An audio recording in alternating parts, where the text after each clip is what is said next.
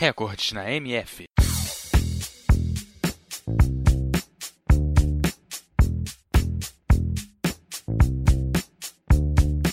O atletismo é um conjunto de esportes constituído por três modalidades: corrida, lançamentos e saltos. De maneira geral, o atletismo é praticado em estádios, com exceção de algumas corridas de longas distâncias que são praticadas em vias públicas ou no campo.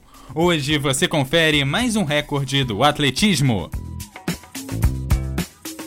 Você sabe qual é a maior distância já conquistada no arremesso de dardo? Bom, são distâncias bem longas e acima dos 70 metros, e ambas foram conquistadas pela República Tcheca.